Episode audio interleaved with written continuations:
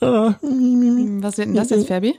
Inga, als äh, großer Herbert Grönemeyer-Fan dachte ich, ich äh, öffne den Podcast mal mit einem kleinen Lied. Oh, muss das denn sein? Ja, es muss sein. Und schon geht's los. Du bist keine Weltstadt. Ja, das stimmt, aber dafür auf einem Nicht-Abstiegsplatz.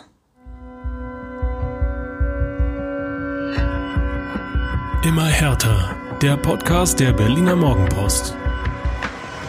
Und damit ein klangvolles Hallo und herzlich willkommen zur neuen Folge des Immer härter Podcasts mit mir, Inga Bötteling, und mit dem Meistersänger Michael Färber. Hallo Ferbi. Hallo Inga, hallo Berlin, hallo ihr da draußen. Und äh, wenn ich ehrlich bin, so richtig zum Singen ist mir tatsächlich nicht zumute nach diesem Wochenende. Ich glaube, da geht es dir so wie vielen, vielen, vielen da draußen. Ähm, ich würde gerne übrigens eine kleine Statistik sehen, wie viele Leute eingeschaltet und jetzt schon wieder abgeschaltet haben. Oder neu hinzugekommen sind, weil sie gesagt haben, schalte mal rein, der Färber singt da jetzt. Also Okay. wir sehen da großes Potenzial. Äh, mal schauen. Großes Potenzial. Gutes Stichwort. Ähm, das würde ich auch gerne bei Hertha BSC sehen. Nach dem Auftritt in Bochum, ja, war die Stimmung etwas ernüchtert.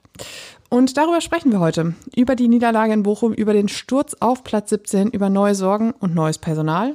Und neben dem Ausblick auf das Spiel, was schon am Dienstag im Olympiastadion gegen Wolfsburg wartet, sprechen wir natürlich auch über das anstehende Derby. Muss ich jetzt schon wieder über eine Niederlage sprechen? Lasst uns übers Wetter reden, dass es vielleicht irgendwann mal wärmer Das wird oder mindestens genauso frostig und grau wie jetzt, jetzt schon wieder, Stimmung jetzt schon wieder eine härter Niederlage. Das Jahr hat so toll begonnen und dann das. Ja, ich glaube, das stimmt dir jeder zu, So. der es mit Hertha hält oder auch nicht. Jedenfalls äh, müssen wir da jetzt durch. Na dann, dann, dann, dann bitteschön. Danke. Dann bitteschön. 1 zu 3 beim VfL Bochum. Die Tore in der richtigen Reihenfolge. 0 zu 1 durch Philipp Hofmann, das 0 zu 2 durch Kevin Schlotterbeck, das 0 zu 3 noch einmal durch Philipp Hofmann und dann gab es noch das 1 zu 3 durch Suat Serdar, das dann, wie habe ich gestern so schön geschrieben, Ergebniskosmetik war. Ist äh, immer ein schöner Begriff und äh, wenn das Spiel nur noch eine Stunde länger gedauert hätte, hätte Hertha vielleicht noch den Ausgleich geschafft. Das war jetzt fies, gebe ich zu. Die Aufstellung ähm, ja, kam eigentlich wie erwartet daher. Äh, Marco Richter lief für den gesperrten Dodi Luke Bacchio auf. Ähm, Derry Scherhan feierte sein Startelfdebüt für den verletzten Chidera Iyuko auf der linken Seite. Äh, Maxi Mittelstädt als Linksverteidiger für Marvin Plattenhardt, ähm, der nur auf der Bank saß. Deshalb war Luka Tosar Kapitän. Und die einzige Überraschung war, dass Jean-Paul Boetius äh, auf der 10 für Stefan Jovetic auflief. Der hatte sich nämlich kurzfristig am Freitag im Abschlusstraining, wirklich bei der wohl allerletzten Aktion, wie Freddy Bobic erzählt hat, ähm, noch verletzt beziehungsweise hatte muskuläre Probleme und konnte deshalb nicht mit nach Bochum reisen. Auch das dann keine Überraschung. Ja, äh, passt dann auch irgendwie zur Situation, wenn sich so ein Schlüsselspieler dann tatsächlich beim vom Platz gehen vielleicht noch irgendwie eine Zerrung holt oder ansonsten ähm, einmal großes Lob an dich, Inga. Du hast von äh, elf Aufstellungskandidaten im vergangenen Podcast immerhin zehn richtige gehabt. Das ist schon ähm, eine verdammt gute Quote. Und die ich, ich elfte- ziehe meinen Hut. Äh, Den du nicht aufhast. So, Ähm, und die elfte äh, konnte ich ja nicht ahnen, weil es war eine Verletzung. Also also eigentlich gefühlt elf. gefühlte elf. Elf richtige Wahnsinn. und am Ende war doch alles falsch, oder? Ja, das stimmt. Äh, Was nicht falsch war, war das System. Auch das war vorherzusehen, das 4-2-3-1.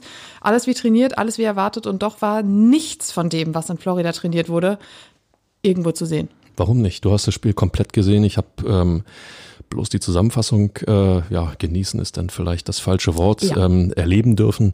Äh, ey, sorry, was ist denn da schiefgelaufen? Ja, wenn ich das wüsste, wäre ich wahrscheinlich jetzt schon bei Hertha BSC angestellt. Aber das Problem an der Sache war, im Trainingslager in Florida, Torgefahr, offensiven, off, offensiv, blah, Offensivaktion. Ähm, ihr habt es letzte Woche gehört, es war Thema Nummer eins. Es wurde tagelang an hohem Anlaufen, an Pressing, an Aggressivität im Angriff gearbeitet. Es wurde an Variationen gearbeitet, an Flanken, an Standards, an allem, was irgendwie die eigene Torgefahr ver vergrößert. Und ja, nichts. Torgefahr. Man hatte fast den Eindruck, dass Hertha kaum Ideen hat, was sie mit dem Ball anstellen sollten, wenn sie ihn hatten. Ausgenommen die ersten zehn Minuten. Ähm, da hatte man das Gefühl, okay, da ist Motivation drin, das kann klappen. Danach ging es rapide bergab und es funktionierte wirklich gar nichts. Das, ähm, boah, also liebe Leute da draußen, da muss ich erstmal wirklich Worte finden für, weil äh, entweder, äh, ja, sie haben es nicht begriffen im Trainingslager oder man muss es so knallhart sagen, die Qualität ist echt nicht ausreichend, äh, um dann im Abstiegskampf zu bestehen. Es ging immerhin gegen Bochum. Die, die ja praktisch Mitkandidat sind da um den Klassenerhalt da unten. Und Mit Kandidat um den Klassenerhalt und die schwächste Defensive So. der Liga. Siehst du, da kommt dann auch noch dazu. Also wir reden hier nicht über, über Mannschaften, die irgendwie in der oberen Tabellenhälfte sind. Ähm, das macht mich jetzt schon ratlos. Ja, es war, man muss es so sagen, mit der schwächste Auftritt der Saison und ähm, ein bisschen ratloser war ich auch da noch nach dem Spiel, weil man auch nicht das Gefühl hatte, dass Sandro Schwarz so wahnsinnig viele ähm, Erklärungsansätze für diese, ähm, ja, für diese Leistung, wenn man sie so nennen möchte, ähm, hatte. Er hat gesagt, ja, es fehlte die Aggressivität und die Inten- Intensität. Ja, die fehlten auch. Und er wollte aber auf keinen Fall hören, dass es ein Einstellungsproblem war. Und ich würde der Mannschaft auch gar nicht unbedingt die Einstellung abreden wollen oder absprechen wollen, aber diese Tugenden, die du brauchst, du brauchst im Abstiegskampf da unten unbedingten Willen, du brauchst Kampfgeist, du brauchst diesen, die, ja, diese, diese, diesen, dieses Durchsetzungsvermögen. Und das war eben nicht da, aber Bochum hatte es. Und da hatte man eben das Gefühl, Bochum hat den Ernst der Lage erkannt. Sie waren jetzt die ge gesamte Winterpause über da unten auf diesem vorletzten Platz. Hertha konnte sich schon schön über dem Strich erholen. Vielleicht auch das so, so eine Voraussetzung, die unterschiedlich war. Zeit für einen Karlauer. Deshalb sieht Sandro schwarz. Nein, aber ähm, Das glaube ich ist- noch nicht, tatsächlich. Das ist, das ist genau das, das ist genau das, was du, was du ansprichst und was wir, glaube ich, auch schon vor einer Woche thematisiert hatten. Ähm, es geht darum, sich ja die Situation wirklich eindringlich bewusst zu machen. Dieses im Abstiegskampf sein, ja, nein, das Wort nicht benutzen. Ähm, ich äh, höre noch den Satz, ich habe das in der Kabine bei uns bislang noch nicht gehört. Richtig, ja. Äh, also, wenn ich jetzt wann dann, wir sind am 16. Spieltag. Ja, erst am 16. Spieltag. Aber genau das macht ja die Situation immer noch so hoffnungsvoll, dass du jetzt immer noch dir die Situation wirklich begreiflich machen kannst und nicht erst am 26. Spieltag, wenn dann vielleicht schon gar nichts mehr geht. Ja. Richtig. Und auch nach dem Spiel war es wieder so, dass Sandro Schwarz in der Pressekonferenz darauf angesprochen wurde, wie äh, schaut's aus? Abstiegskampf war kein Thema in der Kabine, haben wir in Florida sehr oft gehört. Ähm, muss man das jetzt vielleicht mal einführen, dieses Wort, oder ist man sich der Lage bewusst? Und er hat gesagt, wie wir das nennen, das bleibt euch überlassen. Also zu den anwesenden Journalisten. Auch da hatte man irgendwie wieder das Gefühl, ob dieses Wort jetzt wirklich mit aller Macht verhindert werden soll, ob, ob es vielleicht irgendwelche Blockaden in den Köpfen der Spieler auslöst, ob es zusätzlichen Druck auslöst. Aber dieses Wort Abstiegskampf, das habe ich bislang ähm, von Freddy Bobic und von Kai Bernstein gehört, aber nicht von Sandro Schwarz und auch nicht von den Spielern. Also nicht falsch verstehen da draußen. Es geht nicht darum, dass wir irgendjemanden irgendetwas einreden wollen. Ein Blick auf die Tabelle genügt und mir fällt da ganz spontan ähm, André Breitenreiter ein, ja? Coach von Hoffenheim.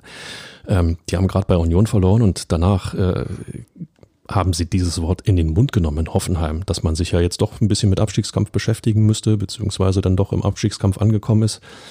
Stehen auch nur vier Punkte vor Wollte ich gerade sagen, lass mich kurz überlegen. Hoffenheim steht noch ein bisschen üppiger da als Hertha BSC und spricht das, was passieren könnte, knallhart an. Ähm, Hertha ist in der Situation und drückt das immer noch nicht aus. Ich, ich verstehe es nicht. Ich verstehe es einfach Ich nicht, finde, es ist- Dinge nicht beim Namen zu nennen. Es ist eine gefährliche Gemengelage und das ist das, was wir auch vor einer Woche schon gesagt haben. Es wird interessant zu sehen sein, ob man diese gute Stimmung, diese positive Atmosphäre, die ja dann doch rund um die Mannschaft in Florida auch geherrscht hat, ob man die in den tristen Alltag übertragen kann und ob sie vor allem dieser, er, diesem ersten Spieltag standhalten kann. So, damit stelle ich jetzt mal auch die Trainingslagerplanung äh, total in Frage. Vielleicht wäre es besser gewesen, irgendwo im eiskalten Norwegen ein Trainingslager. Ja? Maybe. Bei, bei grauem Wetter, bei minus drei Grad, um immer wieder sich zu verdeutlichen, es ist eiskalt da unten im Tabellenkeller und da will keiner hin. Nein, Scherz beiseite. Es hat ohne Zweifel seine Gründe gehabt, nach Florida zu fliegen. Die Trainingsbedingungen waren da ohne Zweifel besser ähm, als ja, in Mitteleuropa, nennen wir es mal so. Äh, aber das von diesem Spirit, von dem du ja auch erzählt hast, den du ja auch vor Ort offenbar erlebt hast, dass da überhaupt nichts überbleibt, ähm, beziehungsweise nach einer, ja, können wir sagen, strittigen Situation alles weg ist, als ob es nie da gewesen ist. Leute in Westend, hallo, aufwachen, die Situation kann ganz schnell ganz ernst werden. Wie ernst die Situation tatsächlich ist, da sprechen wir gleich noch drüber, aber lass uns erst noch mal ein bisschen über das Spiel sprechen. Ähm, ich dachte, ich konnte das jetzt so charmant umgehen. Nope. Es gab drei einfache Gegentore nach einem langen Einwurf inklusive Flanke, nach einer Ecke und nach einer eigenen Ecke, die in einem Konter endete und äh, in einem abgefälschten Schuss, der per Bogenlampe über Olli Christensen ins Tor fiel.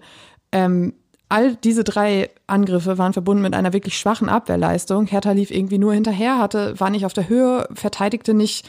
Beim ersten Tor war es, glaube ich, Marc Kempf, der den, den, dieses Luftduell mit Philipp Hofmann gar nicht angenommen hat. Ähm, beim dritten Tor war es, nach diesem Konter war es irgendwie die gesamte Hintermannschaft, die so ein bisschen einen halben Meter immer zu spät kam und ein bisschen hinterhergelaufen ist.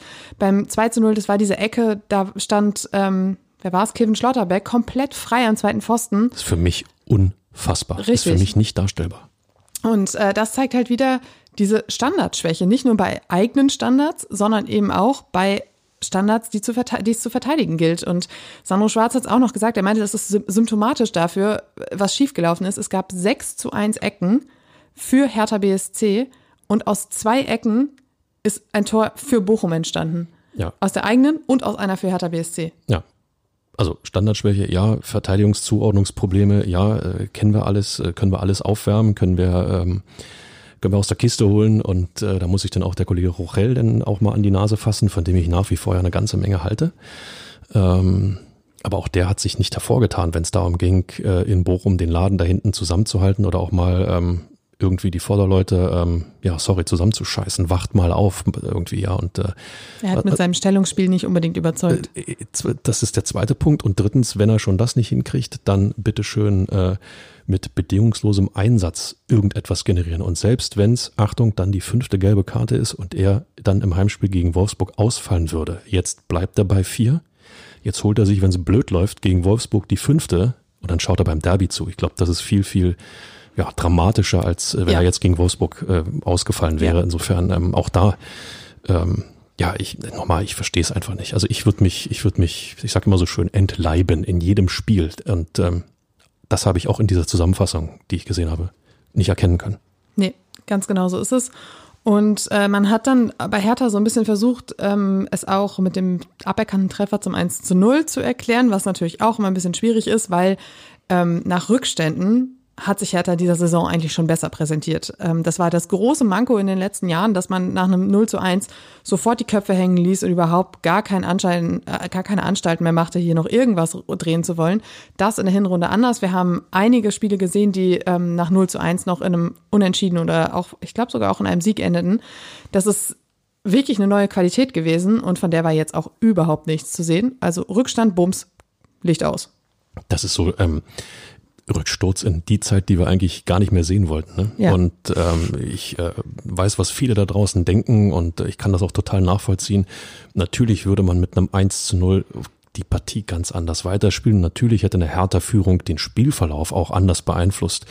Ähm, ich sage immer, das greift mir alles viel, viel, viel, viel, viel zu kurz. Niemand hat Hertha BSC verboten, nach dem aberkannten Treffer, ich glaube, den werden wir gleich nochmal analysieren, ähm, weiter so zu verteidigen, dass es lange, länger zu Null bleibt und niemand hat Hertha BSC verboten, danach nochmal irgendetwas in die Wege zu leiten, um einen eigenen Treffer zu erzielen. Das ist eine Kopfsache. Wenn du unten bist und du lässt dich von so etwas beeinflussen, dann bist du ein Abstiegskandidat. Insofern ähm, nochmal, Abstiegskampf, Hertha BSC gehört für mich in der Saison seit Bochum zwingend zusammen. Vielleicht hat man sich gedacht, es läuft ein bisschen einfacher gegen den äh, ja doch etwas weiter untenstehenden VfL Bochum. Ja, aber sorry, dann hat man den Beruf verfehlt. Ja, also, nee, äh, ich, ne? ich, wollte jetzt auch gar keine Erklärung nein, finden, nein, sondern nein, es machte halt eben nur den Anschein, dass äh, man vielleicht diese Aufgabe ein bisschen anders eingeschätzt hat, als sie im Endeffekt war. Und ähm, du hast gesagt, das 1 zu 0, ähm, es war schön herausgespielt. Ähm, Boetius hatte auf Richter abgelegt und der per Hacke auf Toussaint und Toussaint hat sehenswert abgezogen und in den Winkel geschossen. War ein schönes Ding. Aber die, die ganze Aktion, sorry, wenn ich dir ja. das Wort falle, Inga, ähm, die ganze Aktion auch davor war ja, war ja ein guter Angriff von Hertha. Der Ball war vermeintlich weg und wurde sich sofort im Zweikampf der sogenannte zweite Ball zurückerkämpft und die Situation neu kreiert. Also die, die, die Angriffssituation äh, neu, neu gestaltet. Habe ich von Hertha BSC so oft nicht gesehen und als ich es gesehen hatte, dachte ich mir, okay, vielleicht haben sie es wirklich ähm, begriffen. Ich das, geb, genau ja, das war nämlich sowas, was man in Florida trainiert hatte. Dieses Nachsetzen, dieses okay, das erste, der erste Versuch hat zwar nicht funktioniert, aber wir haben ja immer noch den Ball und wir können uns ihn zurückkämpfen und dieses auf zweite Bälle gehen. Genau, ja. genau. Das, was, was zwingend notwendig ist, äh, äh, hat Hertha da in dieser Szene umgesetzt und ähm, ja, es soll jetzt nicht so klingen, dann kam der Schiedsrichter dazwischen, aber irgendwo war es ja so. Und äh, aber ähm, das ist und bleibt für mich nicht der Grund, dass Hertha verloren hat. Trotzdem war die Situation, ähm, ja, wie soll man sagen? Schwierig. Schwierig, weil sie einfach gezeigt hat, ähm, VAR bleibt ein Reizthema. Richtig.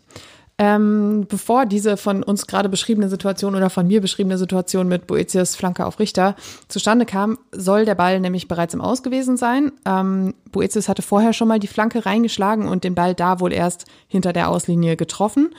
Ähm, der VAR entschied dann nachher auf kein Tor, weil es eben angeblich keine neue Situation war. Ähm, Hintergrund ist, dass äh, der Bochumer Janko zwischenzeitlich noch am Ball war, allerdings im Zweikampf und diesen Ball nicht so kontrolliert hat, wie er ihn hätte kontrollieren sollen, damit es eben eine neue Situation ist und deshalb dieses Aus nicht mehr, dieser Ball im Aus eben nicht mehr zu der Torsituation zählt. Ähm, Sano Schwarz hat sich tierisch aufgeregt an der Seitenlinie, hat ellenlang mit dem vierten Offiziellen diskutiert, hat auch nach dem Spiel noch ewig mit dem Schiedsrichter diskutiert. Maxi Mittelstädt hat sich klar positioniert und gesagt, für mich völlig unverständlich, wie das ähm, abgepfiffen werden konnte oder nicht gegeben werden konnte. Und ähm, ich habe mir diese Szene echt etliche Male angeschaut mit Janko, ob er diesen Ball jetzt tatsächlich kontrolliert. Ich glaube, es ist im Zweikampf mit Scherhand oder nicht. Also für mich sieht das wirklich einfach nicht nach Kontrolle aus. Nee, finde ich auch. Finde ich auch. Das ist so ein, ähm, jetzt muss ich mal einen Ausflug machen in, äh, zum American Football. Äh, der gerade in der, die Saison ist ja gerade in einer entscheidenden Phase und auch da ähm, ist äh, praktisch so ein, so ein vollendender Pass äh, äh erst dann wirklich vollendet, wenn der ähm, Ballempfänger sozusagen, der das Ei komplett unter Kontrolle hat. In dem Moment, wo er, wo er es wie so ein rohes Ei so hin und her, genau. ist die Kontrolle nicht da, ist der Pass nicht vollendet. Und ähm, das hat mich, das hat mich tatsächlich äh, daran erinnert, dass der Ball äh, a nicht wirklich am Fuß, ja sagen wir es mal, klebte mhm. und zum anderen er auch seinen Körper nicht so zwischen Ball und und in dem Fall Gegenspieler gestellt hat, um sagen zu können, ich habe ihn aber doch unter Kontrolle. Äh, insofern kann ich diese Argumentation des Schiedsrichters durchaus nachvollziehen. Ähm, ob der Ball vorher im Aus war. Sorry, äh, wer die WM noch halbwegs sich mal in Erinnerung ruft, äh, Japan gegen Spanien, letztes äh, äh, Gruppenspiel, ähm, gab es auch diese Diskussion, war der Ball noch drin, war der Ball nicht, vor dem japanischen Siegtreffer, meine ich, war es. Boah, also solange du das nicht mit Kameras äh, wirklich äh, GPS-technisch belegen kannst, wird das immer eine Problematik bleiben. Und ähm, es gilt, wie heißt es so schön, diese, diese Entscheidung zu akzeptieren. Aber das musst du auch als Hertha BSC in der Sekunde auf dem Platz tun und sofort umschalten. Aber genau das mit den Kameras war ja auch ein Problem, äh, wie ich jetzt im Nachhinein auch oft gelesen habe. Es gab keine richtige Kameraeinstellung, die komplett belegen konnte, dass der Ball im vollen Umfang hinter der Linie war. Das war bei Japan ja, glaube ich, anders. Da gab es ja tatsächlich einige Kameraeinstellungen, die gezeigt haben, dass der dann doch vielleicht noch um einen halben Millimeter auf dieser Linie war. Gewesen sein soll. Gewesen sein soll. Ähm, es gibt wohl irgendwie eine Kamera unterm Stadiondach, die das hätte zeigen können, aber die gehört eben nicht zu den Kameras, die die ähm, Bilder für den VAR und für solche Entscheidungen zur Verfügung stellen. Deshalb da auch immer noch ein bisschen Diskussionspotenzial. Ebenso Diskussionspotenzial bei der Frage, was ist eben volle Kontrolle beim Ballbesitz? Und das ist genau das, genau. was du gerade meintest. Beim American Football ist es so geregelt, im Fußball irgendwie nicht so richtig. Und die einen haben gesagt, naja, er hat den Ball aber ja immerhin mit dem Fuß gespielt. Das heißt, er hat ihm ja ne, wieder einen entscheidenden, eine entscheidende Richtung gegeben. Andere sagen, naja, aber er stolpert ja eher und hm, und ja, somit bleibt es eine Entscheidung, die irgendwie nicht so ganz befriedigend ist, weil man nicht sagen kann, okay, richtig oder falsch. Es ist natürlich, es ist natürlich auch da kannst du ja wieder Bücher füllen. Ähm, ab welchem Moment ist denn der Ball unter Kontrolle? Ab welchem Moment hast du denn deinen Körper ähm, ausreichend zwischen Ball und Gegenspieler gestellt? Oder äh, wie sicher muss der Ball tatsächlich am Fuß kleben, um sagen zu können, jetzt hat er ihn, jetzt ist definitiv die Sicherheit da. Also bei allem Respekt, wenn du, ich, also jeder von uns sieht, wird zehn Szenen sehen und wird zu 20 verschiedenen Meinungen kommen. Und wenn du noch 20 Leute fragst, gibt es nochmal 50 verschiedene Meinungen dazu. Das wird immer ein Diskussionspunkt bleiben. Und A, macht das den Fußball nach wie vor interessant. Und B, gilt es nichtsdestotrotz, bleibe ich dabei, irgendwann muss die Diskussion zu Ende sein. Und wenn du auf dem Platz stehst, muss die Diskussion zu Ende sein, wenn der Pfiff ertönt das ist vorbei. Das stimmt. Dass man sich aber trotzdem ärgert, kann ich irgendwie auch verstehen. Natürlich. Weil es wäre das halt, es wäre halt das 1 zu 0 gewesen und dann läuft so ein Spiel völlig anders. Wirklich große Mannschaften haken das ab und besinnen sich ihrer Qualität und wissen, dann machen wir es beim nächsten Mal. Dass das eine Mannschaft, die unten im, im Tabellenkeller ist, nicht wirklich so umreißen kann, gestehe ich gern ein. Trotzdem erlaube ich mir zu sagen, als Bundesliga-Profi musst du diese Qualität zumindest im Ansatz mitbringen und das hat Hertha nicht gezeigt. Das ist wobei, meine Meinung dazu. Wobei ich ähm, das Gefühl habe, oder als ich mir dieses Spiel so angeguckt habe, es war nicht so, dass dieser, genau diese Situation jetzt dafür zuständig war, dass bei Hertha alle Schotten dicht waren, sondern es war dann eher das Problem, dass Bochum eben angefangen hat, Fußball zu spielen und so ein bisschen wachgerüttelt war durch dieses genau. 1 zu 0. Und eben nicht, dass Hertha sich noch ellenlang mit diesem Tor beschäftigt hat, was sie jetzt nicht bekommen haben, sondern dass sie eben nicht auf das reagieren konnten, was, was Bochum dann gezeigt hat. Genauso ist es. Für Bochum war es ein Hallo wach und für Hertha hätte es ein Schau an, wir können es doch Moment ja. sein können und weiter an die Energie und an die Fähigkeiten glauben. Und das haben sie nicht getan. Sie haben sich von dem Hallo wach Bochum einfach dann wegdrücken lassen. Und damit kriegst du immer ein Problem, wenn du im Tabellenkeller stehst. Der Glaube an die eigenen Qualitäten und an das äh, Selbstbewusstsein, was man sich erarbeitet hat, auch durch dieses 2 zu 0 gegen Köln kurz vor der Winterpause, davon war tatsächlich nicht viel zu sehen. Und ähm, so ist es jetzt, wir haben es vorhin angekündigt, oder nicht angekündigt, aber schon ein bisschen angesprochen, Sturz auf Tabellenplatz 17, man ist jetzt Vorletzter, mittendrin im Abstiegskampf. Ähm, die einzig gute Nachricht ist wahrscheinlich, dass man noch fünf Punkte Vorsprung auf Schalke hat und dass auch Schalke im Moment nicht die Anstalten macht, irgendetwas daran zu ändern. Ja, absolut. Ähm, man hat äh, einen Punkt Rückstand auf Stuttgart und Augsburg, die mit 14 Punkten auf Platz 16 und 15 liegen und zwei eben auf Bochum, die davor stehen und vier auf Hoffenheim, die sich ja, wie du gerade schon erzählt hast, auch mittlerweile ein bisschen äh, einstellen auf den Abstiegskampf, beziehungsweise sich ähm, ja damit beschäftigen. Sind alles Zahlen, die keine Endzeitstimmung äh, genau. aufrufen, ne? aber trotzdem Zahlen und eine Entwicklung, die, die ja einfach aufwachen, Westend. Ne? Also mehr kann ich dazu fast schon gar nicht mehr sagen. Vergangene Saison hatte Hertha übrigens vier Punkte mehr zum gleichen Zeitpunkt, stand auf Platz 14 und hatte fünf Zähler Vorsprung auf einen direkten Abstiegsplatz. Jetzt steht man direkt da drauf und man weiß, wir wissen ja, wie die letzte Saison ausgegangen ist. Klassenerhalt, ne? Klassenerhalt, genau. So, siehst du. So.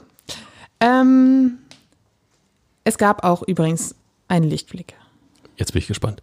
Der Richerhand hat sein, äh, so wusste ich, dass das kommt. sein Starthelfdebüt gegeben.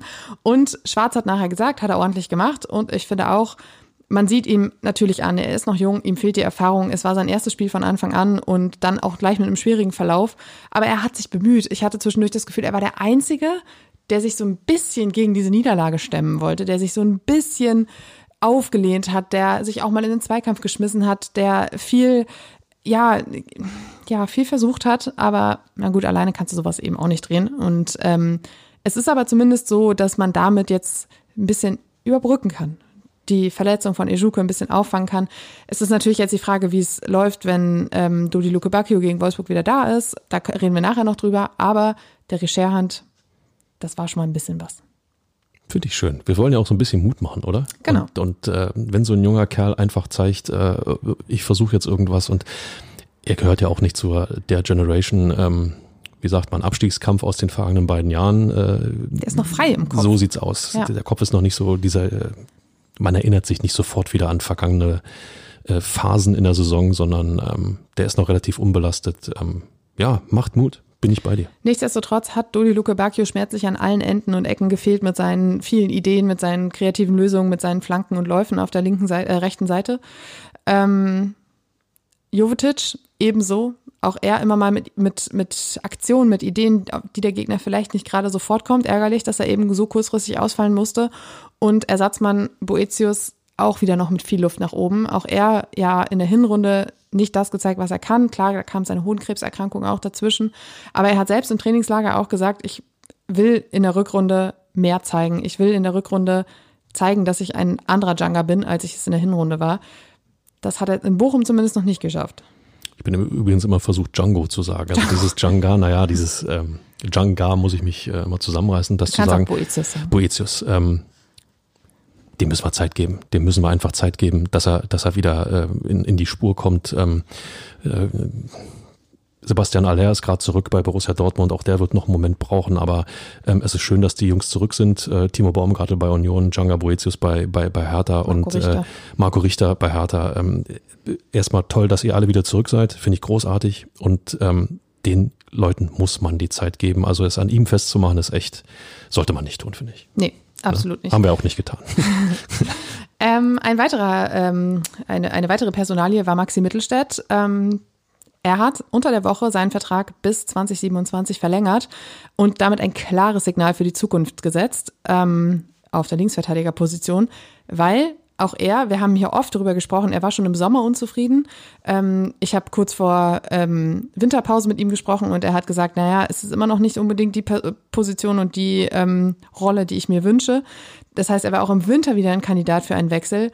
Und Bums war da die Vertragsverlängerung. Friedi Bobic hat es im Trainingslager angedeutet. Ich habe es letzte Woche ja auch schon erzählt hier. Und ähm, da war sie dann, die Vertragsverlängerung. Und damit auch ein ganz klares Zeichen pro Mittelstädt und der wird sich hundertprozentig nicht bis Sommer gedulden, ähm, um, diese Stamm, um diesen Stammplatz auf der linken Abwehrseite zu bekommen. Das hat er auch relativ deutlich gemacht. Er hat gesagt, ich will der Mannschaft jetzt helfen, ich will hier immer auf dem Platz stehen. Und ähm, er stand dann auch in Bochum auf dem Platz, und zwar für Marvin Plattenhardt, der nur auf der Bank saß. Das hatte natürlich auch den Hintergrund, dass Plattenhardt Teile der Wintervorbereitung, große Teile der Wintervorbereitung eben nicht mitmachen konnte, dass er sich in den ersten Wochen des Jahres noch äh, erkältet hatte, dass er einen Infekt hatte, dass er mit der U23 wegen der Trainingslagerproblematik trainiert hat, aber auch nicht so viel, wie man sich das gewünscht hätte. Somit war Mittelstädt die einzig logische Wahl und ähm, wenn ich ehrlich bin, kann ich mir nicht vorstellen, dass sich das in den nächsten Spielen ändern wird. Total wichtiger Baustein für die Zukunft von Hertha BSC ist Maxi Mittelstädt in meinen Augen. Ähm, zum einen, weil er äh, ja gerade auf der linken Seite jetzt, nee, linke Seite, rechte Seite, Maxi Mittelstädt, ähm, links. Links, äh, links und rechts. Jetzt fange ich auch schon damit an. Ähm, das ist ansteckend. ja, ja, ja. Äh, weil er einfach mehr ist als nur eine Alternative zu äh, Marvin Plattenhardt durch die Problematik, die du angesprochen hast. Weil er A, jünger ist und weil er B, weil ich gesagt habe, wichtiger Baustein, ein Berliner bleibt bei Hertha BSC. Das schafft, das schafft Identifikation. Das ist ja genau das, was Kai Bernstein als Präsident versucht, äh, alle blau, mit blau-weißem Blut in den Adern wieder unter ein Dach in eine Richtung zu kriegen. Und da helfen Identifikationsfiguren in der Mannschaft total, um wieder ähm, Freude und Interesse und, und auch richtig Bock auf Hertha BSC zu haben. Und wenn dann noch so ein junger ähm, Berliner kommt, äh, Leistung zeigt, äh, seinen Vertrag jetzt verlängert hat, das machst du ja auch nicht einfach so, sondern du sagst, du warst Herr Tana, du willst Herr Tana bleiben du willst alles geben, dass der Verein wieder hochkommt. Damit machst du dich auch für die Fans zu einer Figur, dass du sagst, komm, den Jungen, also wenn schon die anderen nicht, dann gehen wir Wesentlichen ins Stadion und unterstützen den, unseren Berliner Jungen. Und ähm, Plattenhardt bleibt Kapitän. Ja, Sandro Schwarz hat im hm. Trainingslager gesagt, äh, Marvin bleibt unser, Pla äh, unser Plattenhardt. Marvin bleibt unser Kapitän. Ähm, das ist natürlich deshalb jetzt auch eine spannende Gemengelage für die Rückrunde, weil ähm, man hat natürlich auch Ersatz. Also mit Luca Toussaint hast du jemanden, der die Rolle vielleicht sogar fast noch besser ausfüllt, als Plattenhardt es bisher getan hat, weil er eben vorangeht, weil er auch mal lauter ist und ähm, das wird jetzt interessant zu sehen sein, ob Pla äh, Schwarz tatsächlich dann irgendwann wieder auf Platte setzt, wenn er wieder soweit ist und bei 100 Prozent oder ob er sagt, behalten Mittelstädt. Das ist nämlich auch noch so ein Punkt. Der hat jetzt seinen Vertrag verlängert. Er weiß, dass er das Vertrauen des Vereins, des Trainers hat, der sportlichen Führung. Er weiß, dass er die Zukunft auf dieser Seite sein soll, weil er wird sicherlich keinen Vertrag unterschrieben haben, wenn sie ihm gesagt haben, du wirst ab Sommer dann Nummer zwei und bleibst auch jetzt mal auf der Bank sitzen. Und äh, er hat jetzt dieses Selbstvertrauen und dieses Selbstbewusstsein daraus. Und da je, also so jemanden auf dem Platz stehen zu haben, ist natürlich sinnvoller oder vielleicht auch förderlicher als jemanden, der weiß, dass im Sommer sein Vertrag ausläuft. Natürlich will auch Plattenhardt sich noch zeigen, natürlich will auch Plattenhardt auf dem Platz stehen, weil er ja auch sicherlich dann irgendwann auf die Suche nach einem neuen Verein geht. Aber ähm, für Hertha erscheint mir die Lösung Mittelstädt gerade die bessere. Ich würde Plattenhardt die Kapitänsbinde nicht entziehen, weil du ihn damit komplett enteiern würdest, wie man so schön sagt. Ja. Du musst ihn ja nicht entziehen, du kannst ja weiterhin einfach Richtig, aber, du, aber du, kannst, weitergeben. du kannst ja, kannst ja aber auch sagen, äh, ab sofort ist ähm, beispielsweise Luca Toussaint unser Mannschaftskapitän. Ähm, das würde ich per Dekret äh, nee. sozusagen nicht machen. Du hast ihm gesagt, dass sein Vertrag nicht verlängert wird. Das ist der erste Schlag, den er bekommt. Der zweite Schlag wäre dann durch Maxi Mittelstädt, sprich, du bist auch deinen Stammplatz los. Und dann bist du noch den Status quo los, äh, äh, Kapitän zu sein. Ähm, das sind ja gleich drei Wünsche oder drei Dinge auf einmal. äh, damit, damit machst du den Spieler natürlich richtig, äh, richtig oder würdest ihn richtig niedermachen. Insofern ist diese Lösung zu sagen, das Leistungsprinzip zählt. Wir alle wissen, dass nicht immer zu 100 Prozent das Leistungsprinzip zählt. Wenn du es aber anwendest und Mittelstädt ist besser, lass ihn spielen, Platte auf die Bank. Und wenn er dann eingewechselt wird und wie ein Kapitän vorangeht, hey, so what? Dann gibt er der Mannschaft noch einen guten Dienst. Und äh, du hast es gesagt, mit Toussaint hast du einen, äh, einen Spieler, der sich inzwischen auch so ein bisschen gemausert hat. Wir haben oftmals ihn kritisiert. Inzwischen scheint er mir ja so ein bisschen, wie soll man sagen, aus diesem Loch sich rausgewagt zu haben. Und ähm, warum, warum soll er nicht die Binde tragen? Ey, unter, unterm Strich ist das völlig wurscht, wer die Binde trägt. Hauptsache die elf Jungs da auf dem Platz bringen Leistung. Der Vollständigkeit halber natürlich hat auch Maxi Mittelstädt gegen Bochum nicht geglänzt. Also nicht, dass ihr da draußen jetzt denkt, wir loben ihn hier in den Himmel und eigentlich äh, war auch nichts. Aber ähm, das war ja auch äh, schwierig. Naja, jedenfalls hätten wir noch eine Personalie, die am gleichen Tag wie die Vertragsverlängerung von Mittelstädt bekannt wurde. Und zwar wurde der Transfer von Florian Niederlechner vom Sommer in den Winter vorgezogen. Auch das hatte sich schon angedeutet. Und ähm, Freddy Bobic hatte immer gesagt, naja, mein Kollege in Augsburg weiß, dass, dass wir ihn früher nehmen würden. Jetzt ist es halt an ihm. Denn die Frage war eben immer das Wirtschaftliche. Bobic hat jetzt gesagt, äh, das wirtschaftliche Paket passte. Wir mussten noch eine kleine Ablösesumme in Augsburg zahlen, aber das war alles stemmbar, dadurch, dass wir unsere Hausaufgaben im Winter schon übererfüllt hatten, ähm, durch eben diese Verkäufe von Davy Selke und Co. Äh, das einzige Problem, äh, Niederlechner ist mit einer muskulären Verletzung aus dem Trainingslager von Augsburg zurückgekommen und ist noch nicht fit, hat auch am Sonntag individuell trainiert. Die Frage ist jetzt, wann er einsatzbereit ist. Am Dienstag gegen Wolfsburg wird es noch nicht sein. Laut Bild auch am, am Sonnabend gegen, im Derby gegen Union nicht. Also da ist noch ein bisschen Geduld gefragt. Aber ich glaube, so eine Alternative, in Anführungszeichen Alternative, weil ich glaube nicht, dass er lange Alternative bleiben möchte, für die Offensive und im Sturmzentrum zu haben, das ist nicht verkehrt. Ja, in dem Fall brauchst du auch ein bisschen Quantität, dass du frische Leute bringen kannst. Ähm, äh, Qualität, ähm, Niederlechner ist ein, ist ein, ist ein solider Bundesligaspieler ähm, geworden. Man muss bei Hertha BSC, was ähm, den Anspruch angeht, was die Qualität von Spielern angeht, einfach ähm, viel, viel kleinere Brötchen backen. Die finanzielle Situation lässt das nicht zu, die Tabellenlage lässt das nicht zu, die Entwicklung in den vergangenen drei Jahren, die sportliche, lässt das nicht zu. Insofern ähm, kann Niederlechner durchaus ähm, ein Spieler sein, der nochmal für ein bisschen Schwung sorgt, der sich, ähm, ja, sagen wir auch eher mit so ein bisschen niedrigeren Tabellenständen auskennt. Er hat ja. den Biss für so eine Situation. So, mit anderen Worten, ähm, ja, der, der, kann schon funktionieren, aber er muss fit werden. Das ist, das ist das Einzige und muskuläre Verletzungen, wenn du zu früh anfängst, reißt du dir dann erst richtig was auf. Ähm, das ist schwierig. Ähm, ich würde ihn gern in, in dieser Hertha-Mannschaft äh, tatsächlich spielen sehen, ähm, weil ich glaube, dass er, dass er da Impulse setzen kann. Er hat übrigens auch einen unkonventionellen Weg genommen, ist erst mit 19 in der dritten Liga angekommen bei Unterhaching und äh, hat vorher eine Ausbildung zum Industriemechaniker gemacht. Also auch keiner, der irgendwelche Leistungszentren durchlaufen ist oder sonst was und äh, dem nicht viele zugetraut hätten, dass er irgendwann in der Bundesliga landet. Jetzt ist er da gelandet und wie du gerade sagst, im, in, in der Wahrnehmung in der Bundesliga auch einfach ein gestandener Mann. Er musste sich eben immer durchbeißen. Genau ja. das ist jetzt im Abstiegskampf, hallo Hertha, hast du es gehört? Im Abstiegskampf ist das einfach gefordert. Ja. Ähm, dann habe ich noch schnell zwei Vollzugsmeldungen. Wir hatten die, ähm, das Ausleihgeschäft von Dioviso Seefuig nach Hellas Verona oder zu Hellas Verona schon angekündigt letzte Woche. Es folgte ungefähr eine halbe Stunde nach Ende der Aufnahme Vollzug. Ähm, Kaufoption im Sommer. Ähm, das ist durch und genauso sieht es auch bei Santiago Escasiba aus, von Cremonese zu Estudiantes zurück in die Heimat nach Argentinien. Auch das ist vollzogen. So, Fabi, kommen wir zu unserer Lieblingskategorie. Und sonst so? Da ist sie wieder. Da ist sie wieder. Ich war mit Kai Bernstein spazieren. Ja. Ja. Und? War, war nett. ähm, für alle, die es vielleicht nicht gesehen haben, in der Sonntagsausgabe der Berliner Morgenpost das große Stück dazu ähm, und natürlich auch online unter morgenpost.de. Ähm, wir haben in der Morgenpost immer die Sonntagsserie Spaziergang wir waren rund um äh, das Olympiastadion im Olympiapark spazieren. Es war ähm, ja vielfältig, das Gespräch. Wir haben über Vorurteile im Verein ihm gegenüber gesprochen, über vielleicht eine ergebnisoffene Debatte beim Thema Pyrotechnik, über den Urlaubscrasher Lars Windhorst, äh, über Probleme mit der neuen Ultrageneration und äh, er hat auch seinen Berufswunsch, den er als Kind hatte, verraten. Nämlich? Ja, das sage ich ja jetzt nicht. Das uh. ist jetzt der Teaser sagen wir es mal so, äh, oder fragen, fragen wir es mal so, wie hast du ihn wahrgenommen? Man hat, hat ja dann doch schon das eine oder andere Gespräch mit ihm geführt, äh, in der einen oder anderen Medienrunde stand er äh, auch bei der Mitgliederversammlung ja nochmal zur Verfügung. Aber wenn man ihn dann in so einer ähm, gelösteren Atmosphäre hat, in so einem anderen Ambiente, ähm, auf dem Stadiongelände, an der Geschäftsstelle, im, im 1 zu 1, wie hast du ihn wahrgenommen?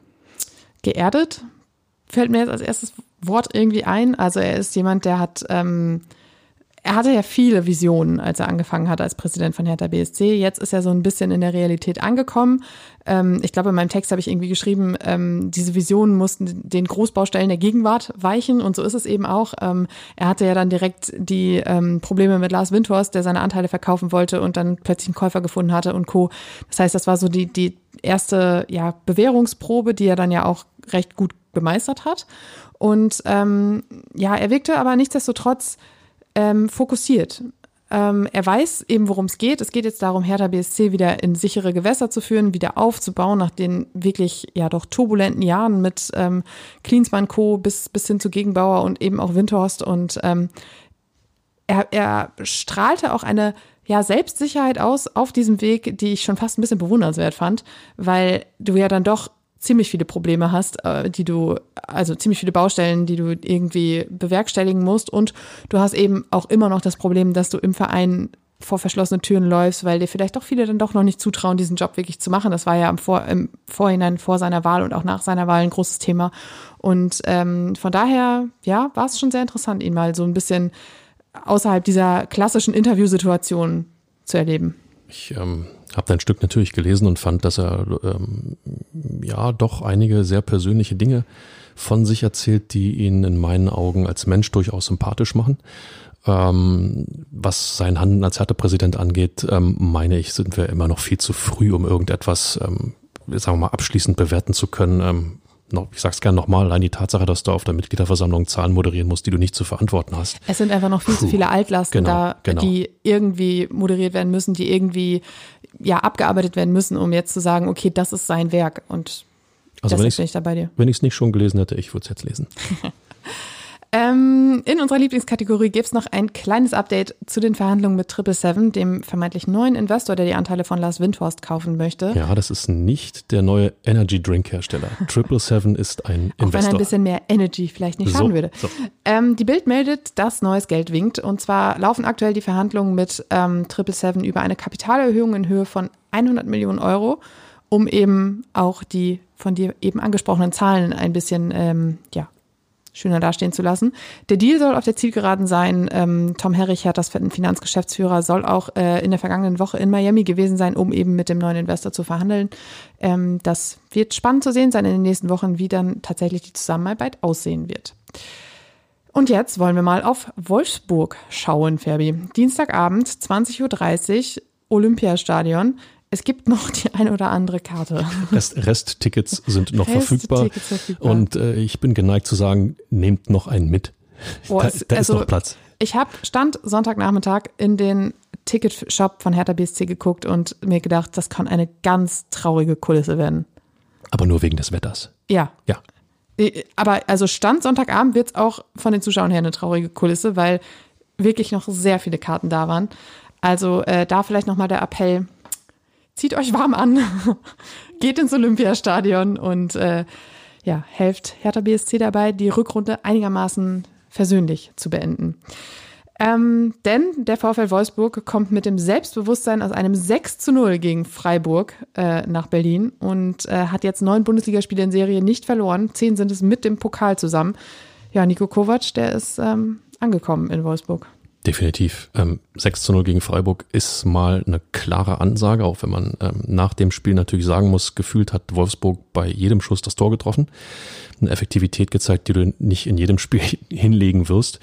Ähm, trotzdem haben sie dokumentiert, dass sie es können, aus Chancen auch tatsächlich Tore machen. Und äh, wenn du dann Herthas Leistung dagegen siehst, ähm, Wolfsburgs Torhunger und Abschlussstärke siehst, dann ähm, versuchst du natürlich eins und eins zusammenzuzählen. Ähm, das ist nicht so schön. Äh, Nein, Wolfsburg hat sich gefunden, hat den Weg unter Nico Kovac gefunden und ähm, wird verdammt schwer sein zu bespielen, die Mannschaft.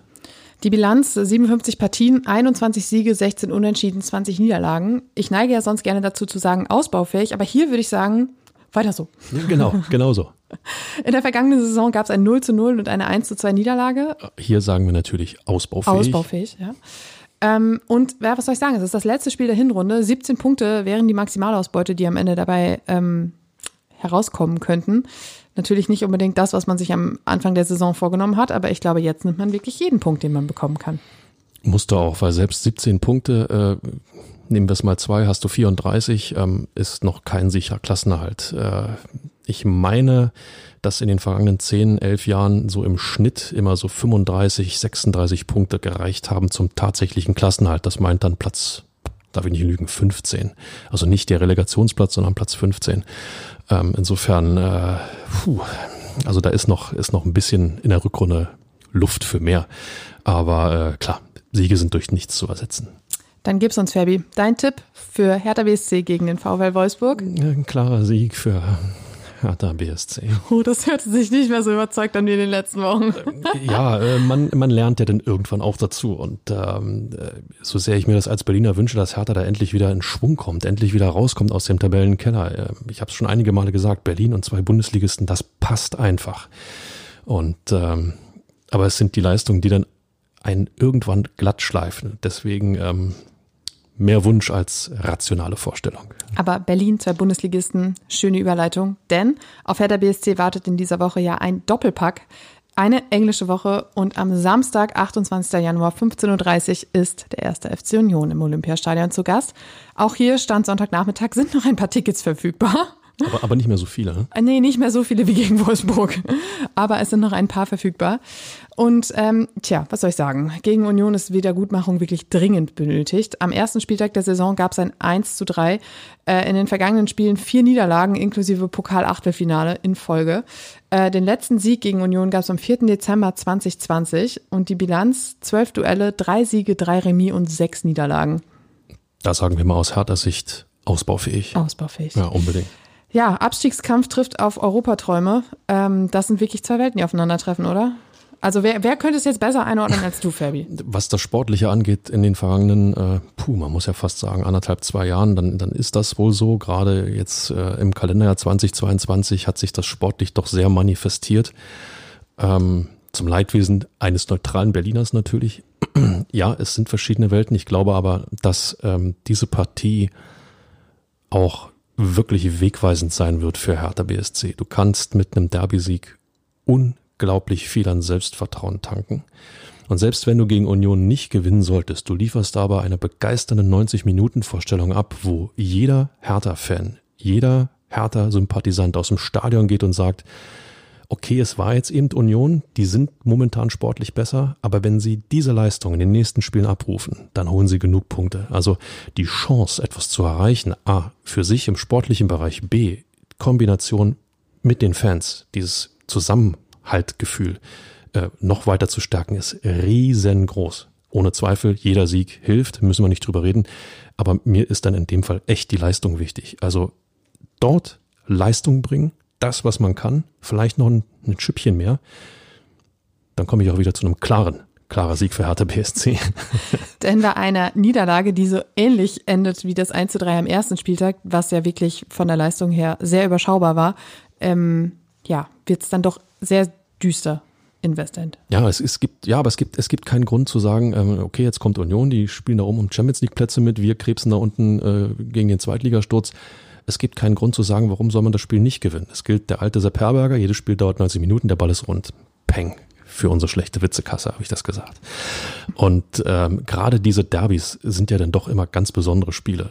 Das merkt man in den Tagen vorher äh, rund um den Verein, in den Fanlagern. Das kriegt auch jeder Spieler zu spüren. Und ähm, spätestens dann, wenn, wenn dann das Stadion voll ist und du gehst zum Aufwärmen raus, wirst du feststellen, das ist, das ist kein normales Bundesligaspiel. Es ist anders. Und das kann man für sich auch einpreisen, wenn man da unten steht. Es ist was anderes. Es ist kein schnöder Abstiegskampf, sondern es ist ein Spiel um die Berliner Stadtmeisterschaft, aus dem wir so viel Stärke ziehen können. Man muss nur Leistung bringen. Nochmal, das Ergebnis kommt dann für mich an zweiter Stelle. Die Leistung ist das alles Entscheidende gegen, äh, gegen Union. Vielleicht sollte Sandro Schwarz genau diesen Teil unseres Podcasts in der Kabine abspielen. Ich glaube, das wäre äh, Motivation ohne Ende. Würde uns zumindest, äh, sagen wir mal, 35 Zuhörer mehr generieren. ich wollte jetzt eigentlich in epischer Länge ähm, mit dir hier diskutieren, was Bitte. eine Niederlage und was ein Sieg bedeuten würde, aber Bitte. du hast das schon alles so gut zusammengefasst, dass ich dem eigentlich überhaupt nichts hinzufügen möchte. Tut mir leid. Nein, das hast du gut gemacht. Ähm, Dankeschön. aber ich bin da auch bei dir, ähm, die Art und Weise, des Auftritts, die wird entscheidend sein. Und das haben wir schon erlebt in dieser Saison. Ich meine, man hat in Leipzig 2 zu 3 verloren, ist aber, hat aber eine zweite Halbzeit gespielt, die man so lange nicht von Hertha BSC gesehen hat. Und auch das hat total viel Auftrieb gegeben. Gegen Bayern München hat man sich richtig gut präsentiert, hat am Ende verloren, aber man hat sich trotzdem nicht, obwohl es 0 zu 3 stand, hat man sich nicht hängen lassen. Und ähm, das sind so, so Erlebnisse gewesen, aus denen man viel gezogen hat. Und äh, das heißt, es muss nicht mal ein Sieg am Ende dabei herumkommen, um eben Positives mitzunehmen, was aber natürlich nicht heißt, dass ein Sieg mit drei Punkten nicht unglaublich wertvoll wäre in dieser Situation. Fällt dir was auf, was du gerade erzählt hast? Nein. RB Leipzig, Bayern München. Genau, darauf All- wollte ich nämlich hinaus. Alles ja. Truppen auf dem, aus dem oberen Tabellendrittel. Also Ja. Union rein zufällig steht auch im oberen Tabellendrittel. Mit anderen Worten, daran anknüpfen, sich daran erinnern. Anders, anders, äh, auf der anderen Seite wiederum war ja äh, Bochum eben gleich, ungefähr ein gleiches Kaliber wie VfB Stuttgart. Auch da hat man in der letzten Minute noch verloren. Das heißt, da, wo man irgendwie unter Druck gerät, scheint es nicht so gut zu laufen wie in den Spielen, in denen man ja gefühlt Nichts zu verlieren nichts hat. zu verlieren hat. Ja, Richtig. genau, genau so ist es. Nichts zu verlieren hat. Gefühlt, ähm, jeder, der nicht äh, total optimistisch ist, sagt, das Derby ist sowieso verloren. Das ist Quatsch. Das ist ganz großer Quatsch. Du hast eine epische Chance für die Saison und, und äh, wenn du die nicht nutzt mit ähm, aufopferungsvoller Leistung, 90 plus x Minuten, dann ähm, bei allem Respekt, dann hast du es auch nicht verstanden. Fabi, Hertha BSC gegen den ersten FC Union. Wie geht's aus? Ich würde lieber noch was singen. Was denn? Nein, nein, mu- muss ich wirklich? Äh, wow. Komm, danach tippe ich auch. Und dann gucken wir nächste Woche, wie es ausgegangen ist. Danach tippst du auch. Ja. Ich sage Hertha 1, Union 3. Gut, ich sage Hertha 2, Union 1. Tja, Und da ich ja letztes Mal mit meiner Ausstellung zu fast 100% richtig lag, wissen wir alle, wie es ausgeht. Ähm, 0 zu 0. Nein! auch das wäre ein gewonnener Punkt. Ähm, wir werden diesen ganzen Bums am 29. Januar hier aufarbeiten für euch in eurem Lieblingspodcast, im Immer Härter Podcast. Bis dahin bedanken wir uns bei euch fürs Zuhören, wünschen euch eine erlebnisreiche Woche mit dem ein oder anderen Pünktchen. Und ich glaube, der Fabi möchte noch was sagen. Nee, darf ich nicht doch noch was singen? Nein, wir schalten jetzt ab. Tschüss.